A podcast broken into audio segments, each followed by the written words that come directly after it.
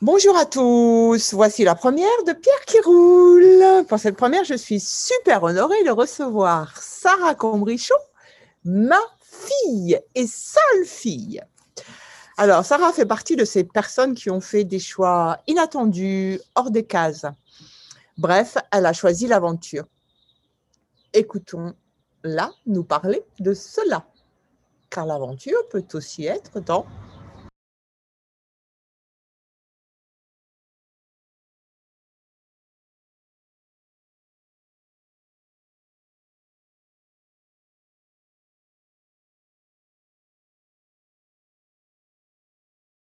La vie est une aventure à elle toute seule, non? Ouais, ouais, voilà, exactement. L'aventure est dans la vie. Alors, est-ce que tu peux te présenter euh, rapidement? Ce que tu as envie de dire sur toi, euh, voilà. Mmh. Eh bien, euh, j'ai 37 ans. Qu'est-ce que je peux dire de moi? Je, suis, je, je, suis une femme. Euh, j'ai deux enfants, Gabriel et Morgane, qui ont 5 euh, et 7 ans. Euh, j'habite dans la Drôme.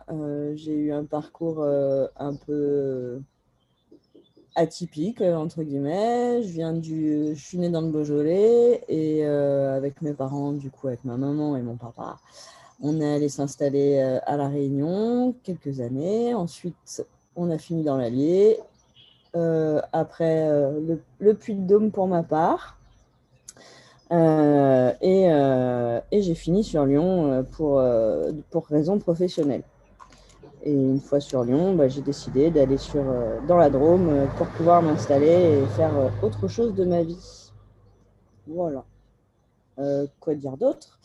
Et du coup, bah, je me suis installée, j'ai fait une formation euh, en horticulture pour pouvoir euh, mener à, bien un projet qui me tient à cœur en agriculture, de faire pousser des arbres euh, pour faire de la reforestation, pour des haies bocagères et, des mesures compensatoires, enfin tout, un, tout un biais écologique et pour préserver la biodiversité.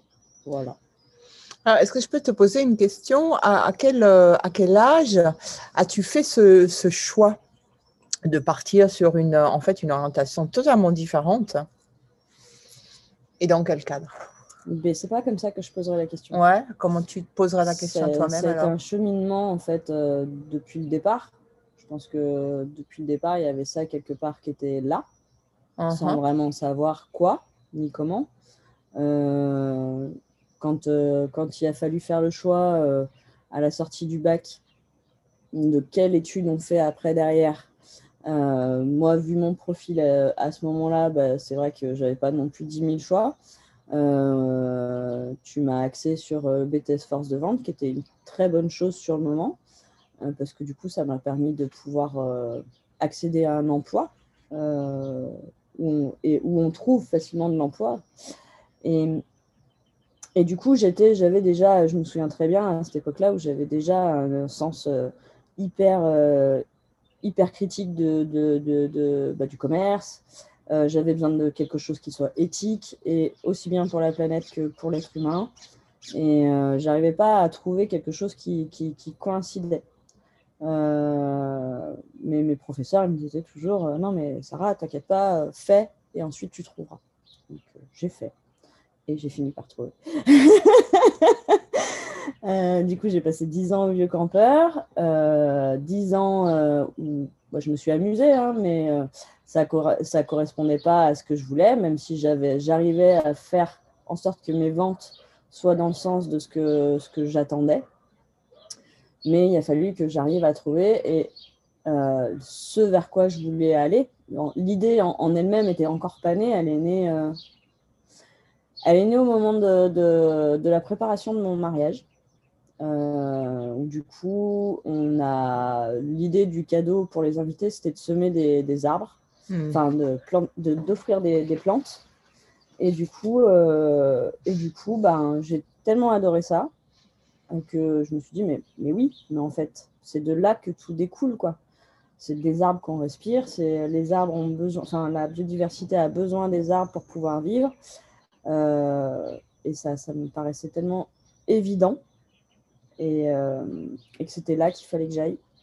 Voilà. Et ouais, donc bah, si on part de ce choix-là, c'était il y a 2018, du coup. Mmh ouais, c'est ça, 2018. Ok, ouais, donc c'est ce que, ce que tu dis, c'est qu'en fait, il y a eu plein de choix différentes, différents qui ont été faits au, fil des années, depuis très jeune en fait. Mmh.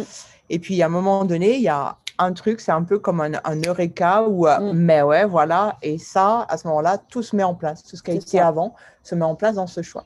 Mais tu n'es pas resté à ce choix ou à ce désir. Après, tu as quand même ce qu'on peut dire implémenté ou actualisé plein de choses. Donc, qu'est-ce que tu as actualisé?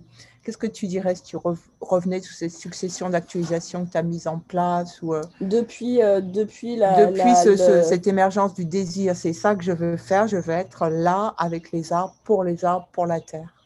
Eh ben, ce que j'ai fait, c'est que du coup, bah, déjà, c'était plus ou moins prévu de partir de la, de, de la région lyonnaise. Euh, donc en fait, à partir de là, j'ai tout activé mon départ de, de Lyon, mon départ du vieux campeur, euh, avec dans l'optique de pouvoir avoir une rupture conventionnelle de la part du vieux campeur pour pouvoir avoir une mise de fonds pour l'entreprise, la future entreprise.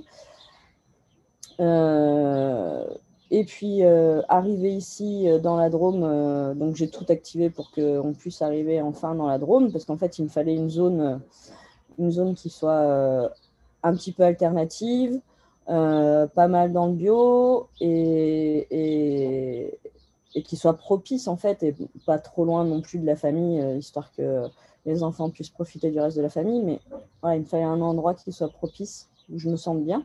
Mhm. Euh, ce qu'on a trouvé à Château-Double ici, où du coup tout de suite les réseaux se sont activés très très vite. Et donc du coup en même temps j'ai lancé la formation, enfin la recherche de formation histoire d'être sûr aussi que je puisse faire cette formation et que je ne parte pas dans un métier qui ne me, qui me corresponde pas, parce que c'est une chose d'avoir une idée. Euh, par contre, mmh. euh, la pratique n'est pas du tout la même. Euh, le métier de l'agriculture, c'est quand même un métier qui est quand même pas facile. Mmh. Et il faut être prêt à bosser dehors tout le temps, quel que soit le temps. Et, et voilà, et puis, et puis physiquement, être prêt à pouvoir supporter euh, ce, que ça, ce que ça peut endurer quoi, sur le corps. Et donc, du coup, j'ai fait des stages euh, dans deux, trois entreprises différentes. Euh, ce qui m'a permis de voir comment fonctionnaient les pépinières, parce que du coup, je suis partie plutôt dans, dans, le sens des pépinières, de voir comment ils travaillaient, aussi bien de manière enfin, sur le terrain, en pratique, etc. Mais qu'est-ce qu'ils qu vendaient en fait comme production, qu'est-ce que, et quelle était la vérité en fait de tout ça? Ou du coup, euh, les, les, pépiniéristes en France, pour, euh, bah, je pense, on va, on va élargir à 95%. S'il y en a 5%, 95% qui vendent exclusivement des plantes qui viennent de l'étranger. Ah. Euh, rien, très peu, sont fabriquées, enfin, sont produites en France. Donc, on va avoir des plantes qui viennent du Danemark, d'Italie, du Kenya. Ça, c'est les endroits où ça coûte le moins cher, où il y a le plus de production. Et voilà. Donc, euh, c'était quelque chose que j'avais du mal à saisir parce que le, un pépiniériste, une plante, il la vend, enfin, 600 godets, euh, s'il la vend 1 euro, euh, c'est déjà énorme. Mm-hmm. donc, en fait, en termes de marge, ça, c'est, compliqué. Et puis, finalement, après, on, on parle aussi d'impact, d'impact écologique sur la planète l'impact, du coup, juste la plante en elle-même, euh, dès le départ, elle a déjà un impact énorme sur la planète. Et hmm. ce qu'on ne voit pas, nous, en tant que consommateurs, c'est quand on achète cette plante-là, bon, on croit faire un bon geste peut-être pour la planète en disant ouais, j'ai planté un arbre, mais en fait, bah, déjà, euh, on est déjà en négatif, quoi, juste en achetant cette plante. Bref. Et donc, ça m'a pas mal euh, questionné. et je me suis, et je n'arrivais pas à comprendre pourquoi. En fait, si, la vraie raison, c'est juste euh, économiquement parlant, ben, mine de rien, euh, les, les, les, Kenyans, euh, ils coûtent bien moins cher en main-d'œuvre. Et, donc, c'est bien plus facile de faire pousser des plantes en plein soleil kenyan que ici en France. Et les Italiens ont eu un savoir-faire qui, qui, existe depuis très très longtemps, et les, les Hollandaises, pareil. Et, et, qui tirent leur prix vers le bas. Donc voilà, c'est vraiment qu'une raison économique. Et, donc moi, je, souhaitais faire quelque chose de différent. J'en avais parlé à la pépiniériste avec qui j'avais fait le dernier stage, si ma mémoire est bonne et euh, de lui proposer ne serait-ce que les plants aromatiques euh, qui viennent de France et euh, que ce soit moi qui, qui, lui produise, par exemple. Elle a été tout de suite très, très, très, très, très, très, trop emballée parce que j'avais pas ma formation encore. C'était trop tôt. En. C'était pas trop, trop emballé, c'était trop tôt. c'était trop tôt. Bah, c'est-à-dire qu'elle avait commencé déjà à parler de moi un peu à tous les pépiniéristes du coin et à tous les paysagistes euh, qu'elle connaît en tout cas. Et du coup, euh, et du coup voilà. Et c'est vrai que le, ce côté-là m'avait bien plu. Mais j'avais quand même cette idée de, de faire pousser moi-même les arbres, enfin de, faire de parler d'arbres, pas de plantes aromatiques, mais la facilité de la plante aromatique me séduisait un petit peu aussi parce que c'est très facile à, produire euh, et en nombre en plus. Donc voilà. donc la formation a été validée ça aussi, ça a été tout un parcours par, euh, par le Pôle emploi. Euh, je savais que je voulais faire ça. J'étais OK avec euh, tout ce qui était pratique, avec le fait de, rester dehors toute la journée, quel que soit le temps, physiquement aussi. Alors oui, c'est sûr que des fois, bah, je me bloque le dos, je me bloque les épaules, mais ce n'était pas moins quand j'étais au vieux campeur. ça m'arrivait très régulièrement de me bloquer là-bas aussi. Oui, que, euh, je t'interromps juste une seconde. c'est vrai que c'est quelque chose qui m'avait beaucoup interpellée, qui, pour lequel je suis très admirative. C'est cette conscience d'un seul coup de ce pourquoi tu étais là. Mmh tu l'as choisi, tu t'es engagé complètement, mais tu t'es engagé aussi physiquement avec ton corps et puis bien sûr tous les changements induits, etc. Et euh, passer, euh, passer effectivement, bon, tu étais quand même quelqu'un aussi qui aimait l'extérieur avec les, euh, les séjours canoës, etc., avec tes enfants au fil de l'eau pendant plusieurs jours, et puis avec Manu, etc. Il y avait ça déjà, mm. Cette accroche. Mais partir d'une vie de citadine, on ne veut mhm. pas dire que dans ton enfance, on est réellement, tu as réellement été en contact avec la nature, pas plus que n'importe qui, ni en contact avec des agriculteurs ou quoi que ce soit. Mm. Et d'un seul coup, tu as eu ça, tu as eu comme un peu une, illumination ou une conscience, et puis pop, tu as tout déroulé. Comme, et quand on te voit, c'est d'un naturel époustouflant. Ah oui et Oui, c'est ça qui est. Euh, et est-ce que tu n'as pas eu des peurs à un moment donné? Parler des peurs et comment non, tu n'as pas eu de peur? Non. Tu as juste été, tu as eu ça et hop, tu as dit j'y vais. Bah oui. Bah oui, parce que tout s'est fait hyper naturellement, très facilement en fait. Enfin, euh, pour la formation, par exemple, ça a été plus compliqué d'avoir les, le financement, mais, mais en fait, juste en, en, me battant, entre guillemets, et, et, en y allant et en allant déverrouiller les, portes, ça s'est fait tout seul. Euh, moi, non, je n'ai pas eu de. de... Ok. Tout se dérouler mhm. très facilement. Est-ce que tu pourrais dire que c'est la, la, force de ton choix qui a été un pouvoir pour tout ça? Ouais, je pense que oui. Et de ton engagement? Ouais. Et de, de... En fait, tu n'as jamais lâché après bah non. Parce que même si tu as fait autre chose, parce que quand tu es venu là, ce n'était pas très clair encore, mais tu as continué à construire en vue de ça, mm. sans savoir exactement où tu allais aller. Mm. Tu as commencé à mettre des jalons. Oui. je trouve que tu as eu un parcours absolument euh, étonnant pour arriver à ça. Bah. Ok. Est-ce que tu veux nous, nous en dire un peu plus sur le parcours ou est-ce que tu veux nous parler bah, de. Voilà,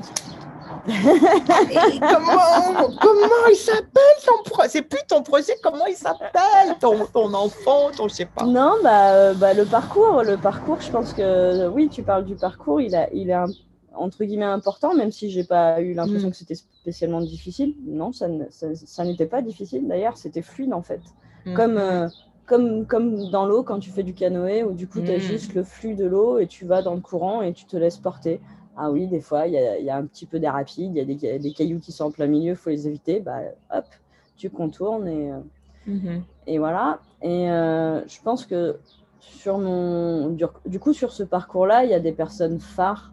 Euh, je pense beaucoup à mon mm. professeur d'agronomie que mm-hmm. j'ai eu pendant la formation, où du coup, Je pense que si lui n'avait pas été là sur ce parcours-là, j'aurais fait. Je me serais contentée du minimum. C'est-à-dire que j'aurais juste fait pousser des plantes aromatiques. encore une fois, mon, objectif de base, c'était de faire pousser des arbres. Mais assez vite, je me suis aperçue qu'en fait, c'était un, métier qui était plus destiné à des pépiniéristes tels, euh, euh, qui, sont affiliés à l'ONF. Du coup, moi, je pensais que j'allais pas avoir ce droit-là de faire pousser des arbres. Et du coup, assez vite, j'avais balayé le truc en me disant, bon. Et puis, euh, et puis, je pense que ce, bon, on va dire, Angèle, ce prof, m'a vu aux sélections de la formation et je pense qu'il s'est dit, mais mais euh, oh là là, celle-ci, je vais lui vendre, je vais lui vendre ce que, je, ce que j'ai envie de lui vendre, quoi, parce que c'était un peu son projet aussi de, de, de faire, euh, de faire pousser des arbres pour la biodive, etc., etc., en local, euh, sur des circuits très courts. Et, et, donc, au moment où le cours devait arriver là-dessus, en fait, il, il c'est littéralement, il m'a donné toutes les, toutes les ressources, toutes les informations pour que je puisse monter moi-même mon truc euh, et aller dans le sens où je voulais aller vraiment. Euh, euh, et, du coup, ça a été, ça a été, ouais, encore une fois, facile, facile. Mhm, du coup, il m'a mhm. présenté la marque, enfin le label végétal local et, et, tout le cahier des charges, etc. Et comment ça fonctionne. Et du coup, j'étais absolument séduite. C'était, ça qu'il fallait que je fasse parce que je contrecarrais tout, tout le monopole de, l'ONF. Je trouvais l'autonomie euh, au niveau des semences où du coup je n'avais plus besoin d'avoir à acheter les semences. C'est moi qui, qui, qui, qui, qui, qui, va les chercher quoi, et qui les trouve dans la nature. Mmh, ça, c'est important. Et c'est important parce que financièrement, pour une entreprise, c'est le, le, la, partie semences. Alors oui, c'est du temps. Mais de toute façon, si ce n'est pas du temps, c'est de l'argent. Mais du coup, la, dans une entreprise agricole, euh, le plus tu es autonome et moins ton entreprise te coûte. Mmh, mmh. Voilà. Et euh, mine de rien, ben, acheter des semences à l'ONF, euh, ça coûte des, ça coûte des ronds et c'est pas. voilà. Oui, puis c'est une connexion énergétique extrêmement puissante ah bah, avec, la nature, avec la nature environnante, avec le local. En bah fait. Oui, mais oui. Tes semences, elles sont, ce sont des arbres qui sont d'ici. Exact. Pour euh, donc. Je suis à votre service. Bonjour. Bonjour chérie. Allez, salut. Mm. Donc du coup, on, bascule sur le projet, enfin sur le sur le projet, sur le, c'est plus un projet, c'est, non, non, non. Alors oui, donne-nous son nom. Alors donc du coup, à cette euh, entité. donc l'entreprise, euh, c'est l'entreprise EARL euh, non, pardon, qu'est-ce que je raconte? Euh, Aura Seminellis. Ah. ah. Est-ce que tu peux nous parler de ce nom magnifique? Alors, du coup, déjà, le, terrain est, est, placé sur le col de Toutzor, dans la Drôme, au pied du Vercors. Euh, et du coup, le col de Toutzor, Toutzor, ça signifie tout vent. Euh, tous les airs, tous les zéphyrs, etc., etc. Parce que quand on est là-haut, en fait, euh, soit c'est vent du sud, soit c'est vent du nord. Mais dans tous les cas, il y a du vent. Euh, et, donc, du coup, et vu qu'il y, a vraiment une, affinité particulière au point de vue des, semences, des, des graines que les arbres produisent, euh, bah, du coup, euh, je suis partie sur, sur, le, mot aura seminalis qui signifie les, les, les, semences euh, du vent, quoi, qui sont disséminées par le vent.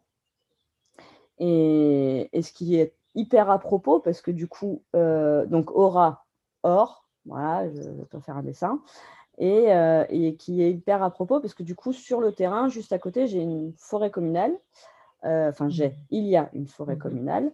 Et du coup, toutes les semences euh, qui sont dans cette forêt euh, vont potentiellement venir se, planter naturellement de manière, on appelle ça des semis spontanés, sur le terrain.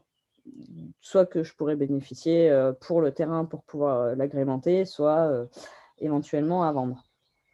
Et donc, du coup, alors, toutes les graines des arbres ne sont pas ne sont pas disséminables par le vent, mais en tout cas, le frêne, le charme, euh, l'orme, euh, coucou, euh, le, je ne sais plus ce que je disais.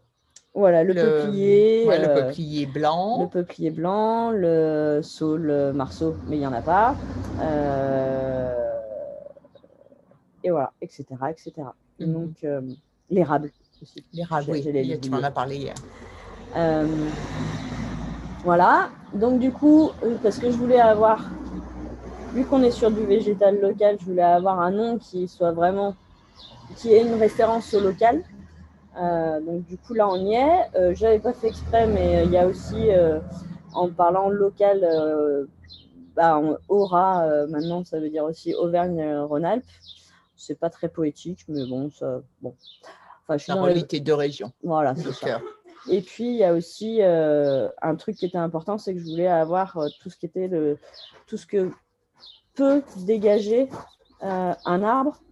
du coup, c'est euh, l'énergie qu'il dégage. Et du coup, on parle souvent, enfin, ou en tout cas, moi, je ressens souvent l'aura d'un arbre. Hmm.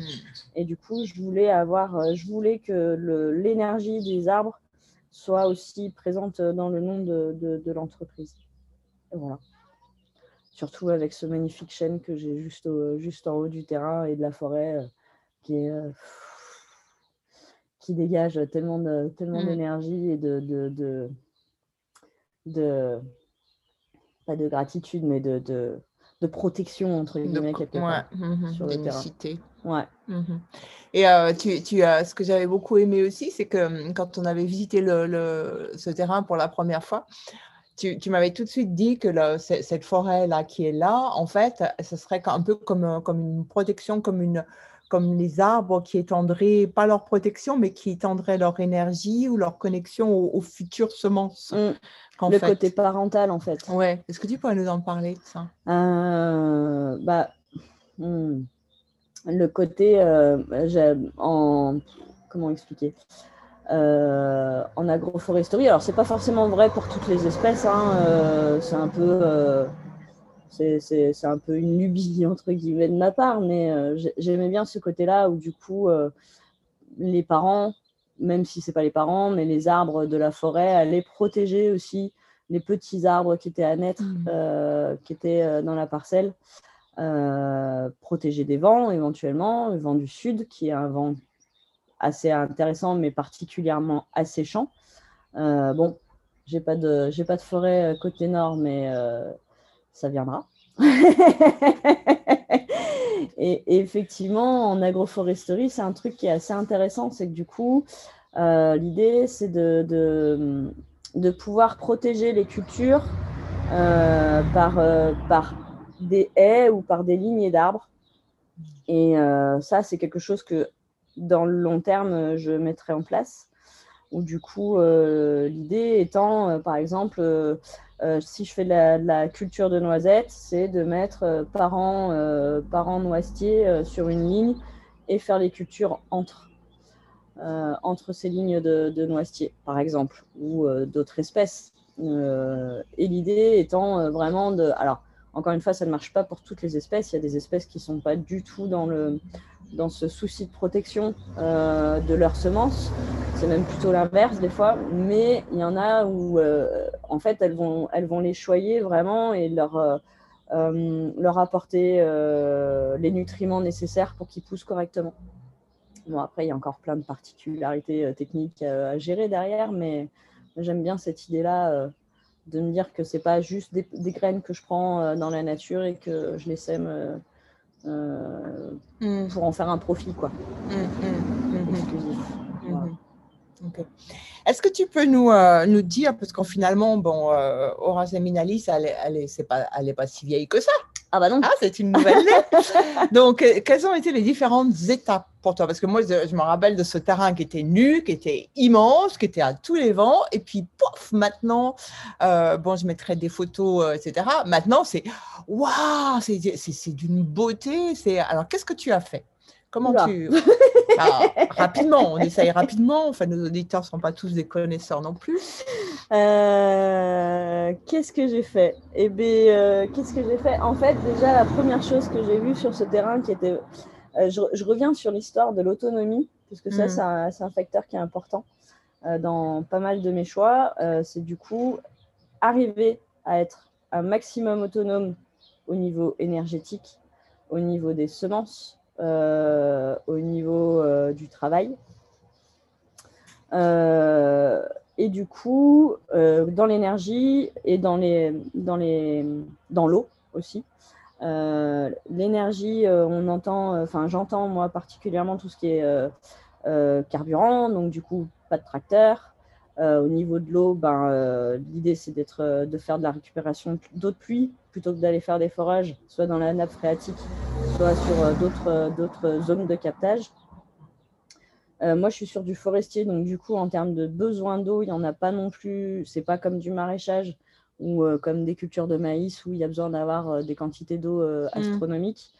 donc, en fait, sur ce terrain, ce que je voyais vraiment, donc il y a, quand même une, forte pente. Il y a une partie qui est à plat et en dessous, il y a une partie qui est quand même en forte pente. On est à peu près pas loin des 30% de pente sur certaines zones, pas partout d'ailleurs. Et donc, du coup, tout ce que, ce que j'ai vu en premier, c'était euh, la, possibilité de récupérer l'eau de pluie et de l'envoyer par gravité sur les planches de culture, euh, sans avoir à utiliser euh, de pompe. Et pour ce qui est du tracteur, bah, pour le moment, je croise encore les doigts, mais j'essaye d'arriver à faire sans énergie fossile, quoique j'ai quand même pris un rotovator il n'y a pas très longtemps. Mais bon, je résiste. Bref, euh, je, m'éloigne. Euh, donc, du coup, euh, du coup j'ai commencé par, par, me poser et regarder ce, cette zone de culture. On a planté avec Gabriel et Morgane, donc mes enfants, des, des petits bébés arbres que j'avais déjà cultivés chez moi. donc on les a plantés et puis quelques jours plus tard, je retourne les voir et puis ces bébés arbres ont été mangés. Euh, manger, littéralement. Et du, coup, euh, et du coup, je me disais, bah zut, ça ne va pas marcher de faire une pépinière d'arbres s'ils sont tous mangés. Euh, donc, bah, forcément, le coupable, entre guillemets, si on peut dire coupable, bah, c'était le chevreuil, qui, en plein automne, avait quand même besoin de se substanter. du coup, il a, trouvé, il a trouvé de quoi sur le terrain. On m'a donné à manger, très gentil.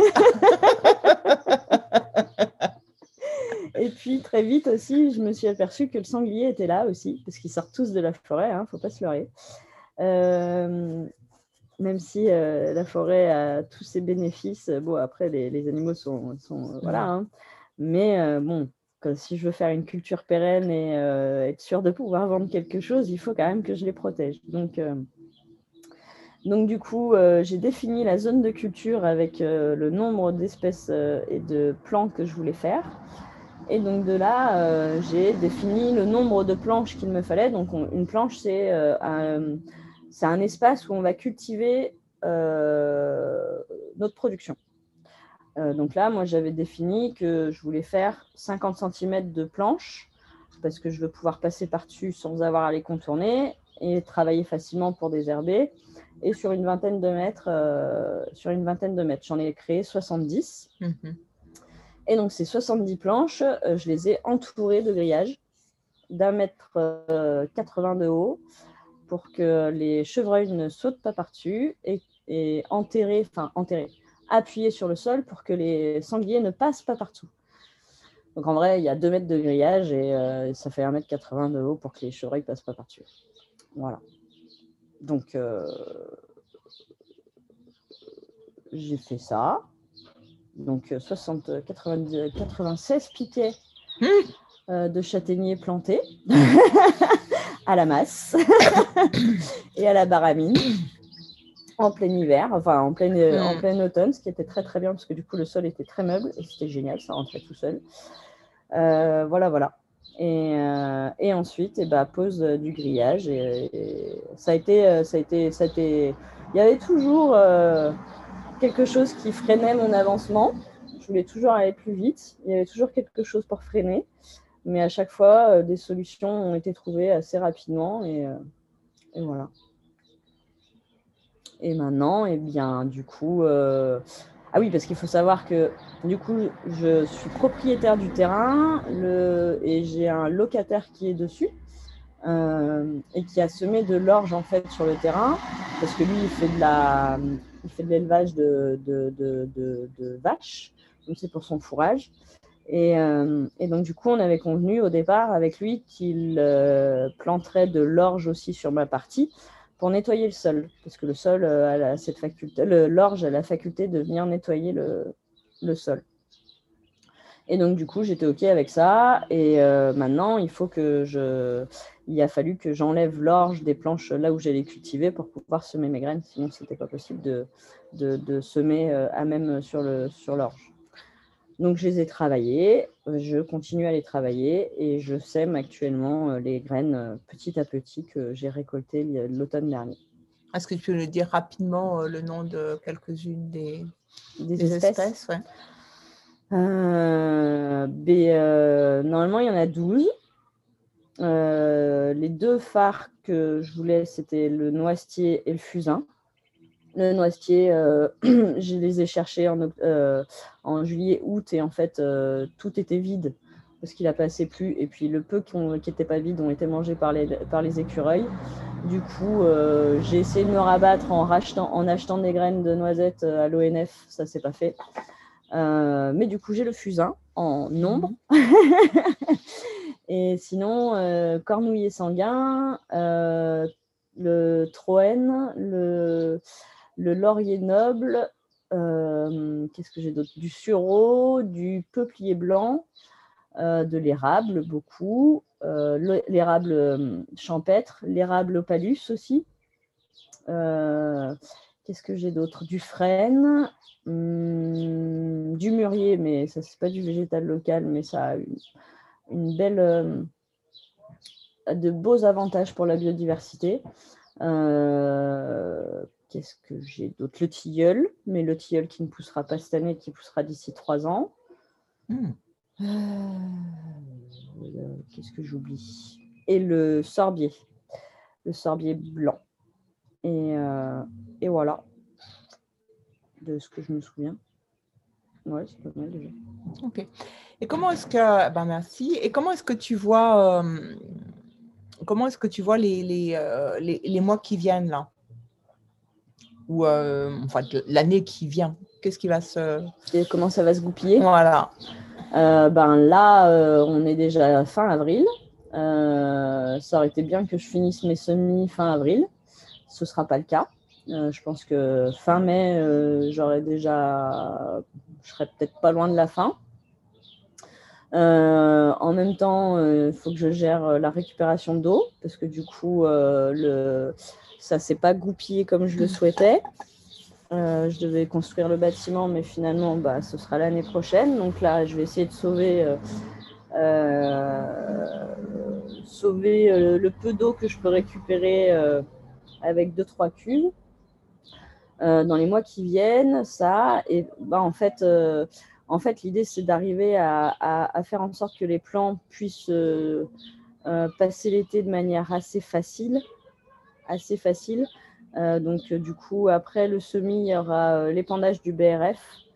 donc, le BRF, c'est du broyat. là, surtout, c'est du broyat de bois. Normalement, le mhm. BRF, il y a de l'azote dedans. c'est quelque chose qui a été coupé frais et qui a été broyé frais aussi. Donc là, j'aurai forcément une fin d'azote. Donc après, il faut que je, compense euh, la, carence en azote que je vais avoir. Mais euh, ça permet au sol, euh, le broyat, ça permet au sol d'avoir un sol qui soit qui garde une certaine souplesse, qui garde pas mal l'eau aussi. Donc j'ai un terrain argileux, donc qui garde déjà bien l'eau. Mais là, du coup, ça, ça, ça, ça permet d'accentuer sa capacité en eau, en fait. Et, et, euh, euh, et, surtout aussi d'accélérer de, euh, la mycorhisation du sol. Donc du coup, en fait, ce qui se passe, c'est que les, les, champignons vont venir aider les, mmh. les, les mmh. racines des arbres, des bébés arbres, à aller chercher leurs nutriments plus profondément. Donc en fait, ils font une symbiose ensemble. Mm.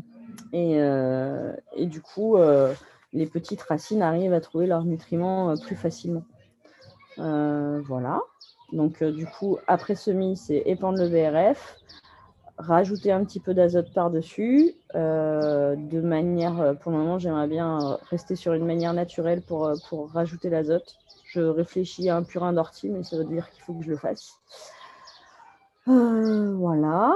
Et ensuite, euh, et ensuite, euh, ben ensuite euh, je ne vais pas dire que je vais me mettre les pieds en éventail, mais je vais observer tous ces petits bébés qui poussent et les surveiller. Surveiller les maladies, surveiller qu'ils n'aient pas trop soif, surveiller les ravageurs, entre guillemets. Là, en ce moment, je vois qu'il y a une recrudescence de, de criquets et de sauterelles dans le terrain. Donc ça, c'est quelque chose qu'il va falloir que je surveille assez, d'assez près. Euh, voilà, et du coup, euh, surveiller aussi qu'il n'y ait pas d'autre manque que l'azote et surveiller euh, le stress hydrique surtout, c'est ça qui va être Mhm, important. mhm. Voilà, donc ça c'est pour jusqu'à juillet-août. À partir de, en même temps, pour tout ce qui est récolte, donc là j'ai tous les arbres à récolter qui sont prêts maintenant. Donc euh, c'est l'orme, le peuplier. Au niveau des semences. Au niveau des Mhm. semences, ouais. Des récoltes de sem- des collectes de Donc semences en en, nature. fait. En nature. Euh, le mûrier aussi qui va bientôt, euh, qui sera prêt en juin. Mais tout en même temps, il faut aussi que j'observe dans la nature les arbres qui vont être mes semences d'année 2022. euh, ou les, es- les variétés que je vais faire en plus en fait. Euh, donc du coup, il y aura certainement l'aubépine, mais l'aubépine a, un- temps de, dormance qui est un, peu plus long. Donc du coup, je vais la, récolter là, mais elle poussera que dans deux ans. Euh, voilà, il y a toutes ces petites espèces qu'il faut que je repère euh, entre-temps, d'ici à ce que les graines soient prêtes. Et à partir de juillet, je commence à collecter les premières graines jusqu'à novembre. Je collecte, euh, je pèse, je trace, je prépare et je mets euh, soit en stratification, soit en dormance. Ou les deux. Donc, alors la stratification, c'est c'est mettre euh, les graines dans, un, dans du sable, euh, sur une zone fraîche. En général, c'est exposé nord. Et donc, du coup, ça permet à la graine d'être au frais et à l'humidité, et de, de, enfin au frais, au froid, et euh, de pouvoir euh, lever sa dormance petit à petit. Alors, on ne les traite pas toutes comme ça, mais il y en a quand même quelques-unes qu'on traite comme ça, comme euh, le châtaignier, par exemple. Euh, là, j'ai pas d'idée, la noisette, on peut faire. Et il y a aussi, là, il y a une partie qu'il va falloir que je réfléchisse à comment goupiller, c'est qu'il y a aussi des graines que je vais semer en verre. Par exemple, le tilleul, que je récolte en, que, que je collecte en fin juillet, début août, il faut que je le sème dès maintenant si je veux pouvoir euh, euh, avoir un arbre de tilleul euh, l'année d'après. Parce que sinon, il faut que j'attende trois ans pour la levée de la dormance. Hmm. Voilà. La- Ok. Ouais, donc il, il faut, il faut donc bien comprendre qu'en fait, tu es toute seule pour faire tout ça, pour Ah bah oui. orchestrer tout ça. Bah oui, Oui. mais dis on, mais le on, c'est je. Oui, bah, euh, Et donc, en même temps, il va falloir aussi que tu veilles euh, oui, au terrain, parce que bah, il y a, il y a l'orge qui pousse, il y a plein de choses, il y a, voilà. Et puis, euh, et quand est-ce que tu, bah, ces, ces semences qui sont là, qui ont été, que tu as mises en terre, quand est-ce qu'elles vont donner les eh ben, euh, Youhou eh ben, j'espère bientôt.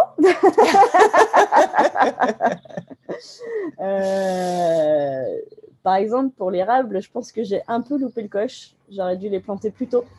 J'aurais dû les planter en janvier ou en vert, donc Mhm, euh, en mhm. septembre. Euh, parce que du coup, euh, si on regarde dans la forêt, les graines d'érable ont déjà poussé. Euh, et moi, je les ai plantées, je les ai semées au moment où les graines d'érable poussaient en forêt. Hmm. Donc, je vais avoir un petit décalage. Mais euh, bah, en fait, tout dépend de la météo. Il faut de l'eau, il faut du soleil. Mm. Euh, elles ont eu bien froid tout l'hiver parce que je les ai euh, laissées dans des endroits pareils, toujours de manière naturelle, sans frigo, bien dehors correctement au vent. Donc elles ont eu bien, bien froid. Mais, mais voilà, il, faut, il faut, faut, leur laisser un petit peu le temps. Et surtout, là, pour le moment, il leur manque un petit peu d'eau. Donc, je scrute les nuages de pluie pour être sûr mmh. qu'elles puissent en avoir un petit peu. Voilà. Et là, on n'aura pas le temps de, bon, on n'aura pas le temps de, t'écouter, nous expliquer tout ça à propos, mais c'est vrai que l'eau et puis la récupération de l'eau ou comment avoir de l'eau sur ton terrain, ça va être le, le, gros chantier en fait dans les mois qui viennent. Mmh. Oui. Et donc, pour rester euh, toujours dans le respect de, de l'environnement, et, etc.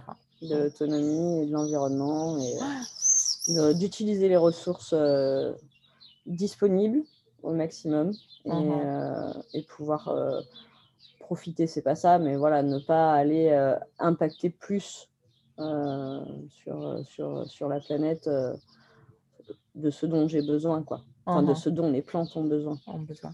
Ok, ouais, ce qui serait super intéressant, c'est que dans six mois ou un an, ben, on refasse une mmh. petite, une petite interview, puis que tu nous dises comment tout ça a évolué, qu'on suive un petit peu à travers le temps et qu'on suive Et Minalis aussi à travers le temps, puis ces petites semences, ces petites semences qui vont devenir des arbres. Et euh, alors, on va peut-être conclure là. Qu'est-ce que, quel, mot tu pourrais, qu'est-ce que tu pourrais dire aux personnes qui, euh, qui hésitent à, et eh ben, qui ont ce sens que qu'ils aimeraient aller dans tel secteur ou professionnellement commencer autre chose de totalement différent, de changer en fait, mmh. totalement, 360 mmh. degrés, leur vie, ce que tu as fait qu'est-ce que tu pourrais leur dire pour euh, qu'est-ce que tu pourrais leur dire? Euh, bah, je pense que c'est d'arrêter d'avoir peur et de se poser des questions, d'y aller. Mmh si, euh, si tu as envie de faire ça, fais-le.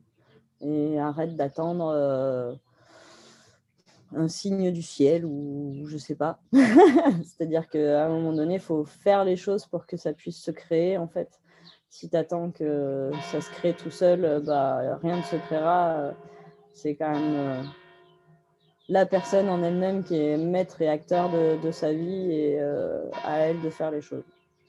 En fait, est-ce que tu dirais que tu as été la créatrice de ta vie, là, à l'heure actuelle? Ah bah, oui. Totalement Ah bah oui, clairement, ouais. Clairement, mhm. Bah ouais. Ouais.